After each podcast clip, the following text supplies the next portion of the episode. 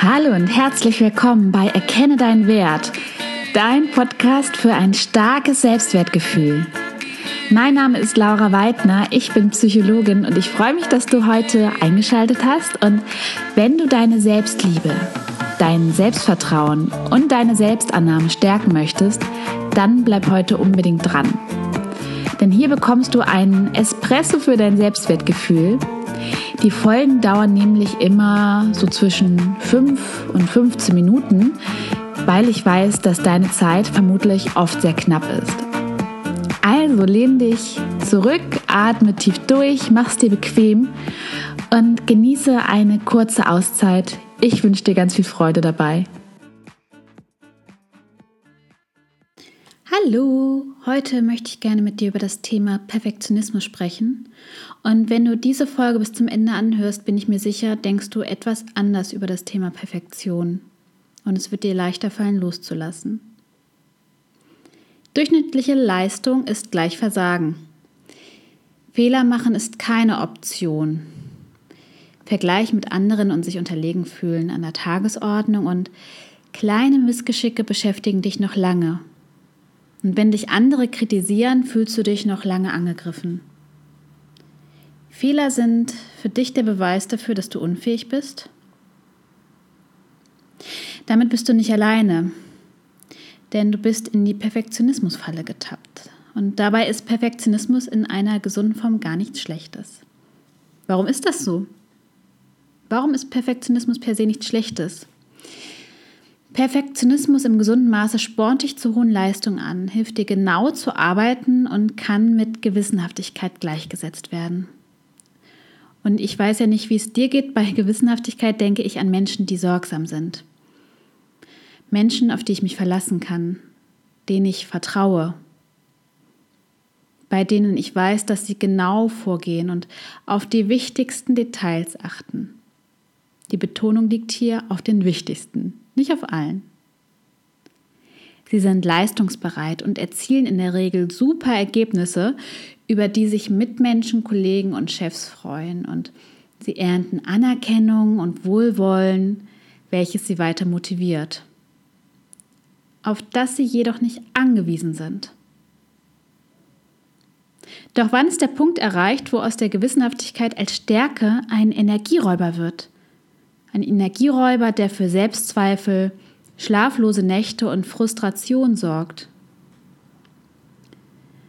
Wenn aus Gewissenhaftigkeit Perfektionismus wird, der dich hindert, bremst, nicht mehr dazu beiträgt, dass du tolle Ergebnisse erreichst und dich gut fühlst, sondern dazu beiträgst, dass du immer und stetig an dir zweifelst und dich verzettelst und unwohl fühlst.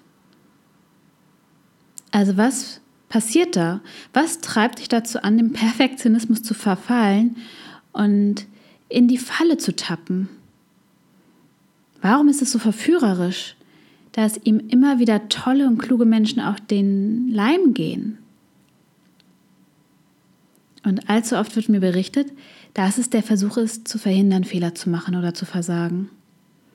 Denn Versagen ist ja der Beweis schlechthin, dass du minderwertig und nicht genug bist. Oder? Und dann lacht sich ja dein innerer Kritiker ins Fäustchen und ruft laut, ich hab's dir ja gesagt. Ich wusste schon immer und nun sehen es auch alle anderen. Du bist ein Versager.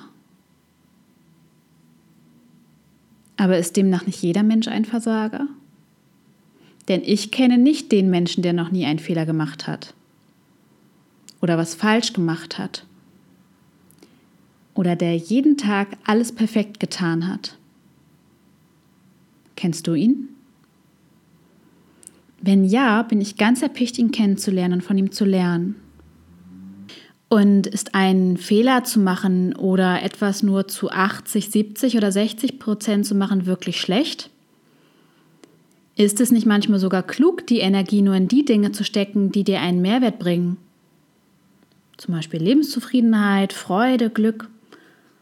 Und kommst du damit nicht sogar weiter, als wenn du versuchst, in allen Lebenslagen 100 Prozent zu geben? Denn am Ende bleibt nicht mehr viel Energie übrig. wenn du jeden Tag in alle Dinge, angefangen äh, beim Badezimmerputzen, mit 100 Prozent machst. Also bleibt da noch viel Energie übrig? Und bekommst du dafür nicht viel mehr Zweifel, Unsicherheiten und Ängste? Denn das ganze Leben und alle Lebensbereiche durch Perfektionismus zu kontrollieren, ist einfach auf Dauer nicht möglich.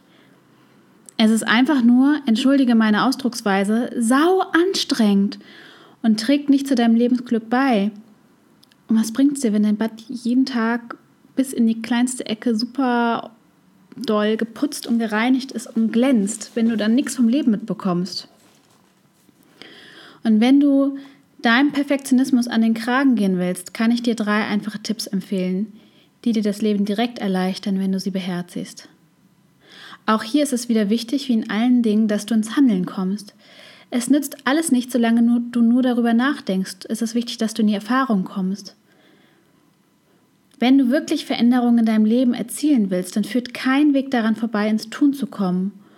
Und auch an dieser Stelle lieber unperfekt ins Tun kommen, mit kleinen Schritten, als niemals den ersten Schritt zu wagen. So, es geht los. Punkt Nummer eins. Schreib's dir auf. Mach dir bewusst, nicht jeder kann alles. Es wird immer Dinge geben, die dir schwer fallen und die dir nicht zugeflogen kommen. Das ist in Ordnung und das geht wirklich jedem so. Ich bin zum Beispiel super chaotisch. Ich werde nie ordentlich werden. Das ist anstrengend für mich. Ich habe jetzt einen Staubsaugroboter. du musst nicht alles beherrschen, also konzentriere dich lieber auf die Dinge, die dir leicht fallen und Freude bereiten, anstatt dich zu quälen. Akzeptiere, dass du nicht alles kannst und können musst. Und überleg dir lieber, was deine Stärken sind und was dir besonders leicht fällt und lege darauf den Fokus und überlege dir, wie du dies mehr in dein Leben einbauen kannst. Weil diese Dinge geben dir Energie. Die Dinge, die du nicht perfekt beherrschst, kannst du getrost delegieren. So wie ich zum Beispiel an den Staubsaugroboter. Damit du deine Lebenszeit den Dingen widmen kannst, die dich glücklich machen. Tipp Nummer zwei ist, erkenne Fehler machen als das an, was es ist als Lernprozess, der dein Leben begleitet. Ich habe an dieser Stelle eine Nachricht für dich, die wird dir im ersten Augenblick vermutlich nicht schmecken. Du wirst in deinem Leben nicht drum herum kommen, Fehler zu machen. Einige Fehler werden klein sein und andere wiederum werden größer sein. Einige wirst du direkt vergessen, andere werden dich länger beschäftigen, vielleicht auch dein Leben lang. Einige Fehler wirst du nie wieder machen. Bei anderen vielleicht wirst du zum Wiederholungstäter. Aber sie werden dich durch dein Leben begleiten. Egal wie sehr du dich bemühst, du wirst sie immer machen. Also akzeptiere, dass es zum Leben dazugehört. Fehler machen hat nichts mit Versagen oder mit Minderwertigsein zu tun sondern ist ein menschlicher Bestandteil, der uns alle ausmacht. Wir machen alle Fehler. Und nur wenn du Fehler machst, bist du gezwungen, umzudenken und deine Komfortzone zu verlassen und über dich hinauszuwachsen. Du kannst nur keine Fehler machen, wenn du dich nicht von der Stelle bewegst, in dein Leben nicht lebst und verharrst. Und willst du wirklich im Alter von 93 auf dein Leben zurückblicken und dir überlegen, welche Chancen und Lebensereignisse und welches Glück du verpasst hast, weil du Angst hattest, etwas falsch zu machen, einen Fehler zu machen, weil du Angst hattest, nicht perfekt zu sein und denkst du wirklich, du wirst mit 93 daran denken, wie toll es ist, dass deine Wohnung immer super aufgeräumt war, klinisch rein war, sodass man vom Boden essen konnte? Oder wirst du vielleicht super traurig sein, dass du die Zeit, die du mit Putzen verbracht hast, nicht lieber mit deinen Kindern getobt, gelacht und gekuschelt hast? Dass du die Zeit nicht genutzt hast, um mit deinen Lieben Zeit zu verbringen, um deine Träume zu verwirklichen, weil du viel zu abgelenkt warst, damit alles perfekt zu machen? Was meinst du? Und Tipp Nummer drei, höre auf, dich zu verzetteln und lerne zu priorisieren. Wenn du allen und allem gerecht werden willst, wirst du niemandem gerecht. Daher ist es wichtig, dass du anfängst zu priorisieren.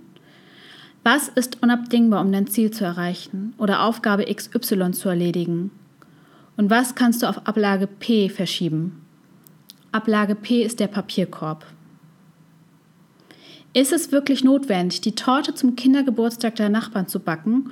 Oder freuen, äh, freuen sich diese auch über die Benjamin Blümchen TK-Torte aus dem Supermarkt? Oder freuen sie sich vielleicht sogar noch viel mehr oder am allermeisten darüber, wenn du auf den Kindergeburtstag kommst und zwar mit richtig guter Laune und super entspannt und mit ihnen einen tollen Tag verbringst, an den sie sich zurückerinnern können, ihr ganzes Leben. Einfach weil du gut drauf bist, weil du dich nicht im Vorwege super gestresst hast, weil du diese dreistöckige Torte mit äh, Marzipanummantelung noch machen musstest, um deinen inneren Anspruch gerecht zu werden. Also übe dich darin, von deinen 150% Abstand zu nehmen und den, dich den entspannten 80% anzunähern. Denn auch damit erreichst du großartige äh, Ergebnisse, ohne in die Burnout-Falle zu tappen und kannst dein Leben viel mehr genießen. Und wenn du äh, nicht mehr von einer 150% Messlatte erschlagen wirst, wenn du mit einer Sache startest, weil du nicht weißt, wie du da rankommen sollst, dann fällt es dir auch viel leichter ins Tun zu kommen. Wenn du weißt, du musst nicht 150% erreichen, sondern du darfst dich auch mal mit 80% zufrieden geben oder mit 70% oder mit 65% oder 95%. Und du wirst dadurch viel mehr vorankommen im Leben, weil du einfach ins Tun kommst. Ja, und abschließend möchte ich nochmal das Wichtigste zusammenfassen für dich. Perfektionismus ist an sich nicht schlecht. Und ein gesundes Maß an, ich nenne es Gewissenhaftigkeit, kann dich weit voranbringen im Leben. Aber wenn du in die Perfektionismusfalle tappst, wird dir das mehr Energie rauben als glückliche Momente schenken. Und das ist es, worauf es am Ende ankommt. Denk daran, wie du mit 93 über die Dinge denken wirst. Du wirst es mehr bedauern, was du aus dem Wunsch nach Perfektion nicht getan hast, als über die Dinge zu grübeln, die nicht zu 100% rund gelaufen sind. Übe dich darin, dich auf deine Stärken zu konzentrieren und diese zu nutzen. Und mache dir jeden Tag aufs Neue klar, was die Vorteile davon sind, wenn du es dir erlaubst, Fehler zu machen. Und fokussiere deine Energie und deine Gewissenhaftigkeit auf die Dinge, auf die es im Leben ankommt, die dich wirklich voranbringen und die dazu beitragen, dass du glücklich und zufrieden bist. Und an dieser Stelle möchte ich mich gerne von dir verabschieden. Wir hören uns nächste Woche wieder und ich freue mich auf dich. Lass es dir gut gehen, das hast du dir verdient. Bis bald, deine Laura.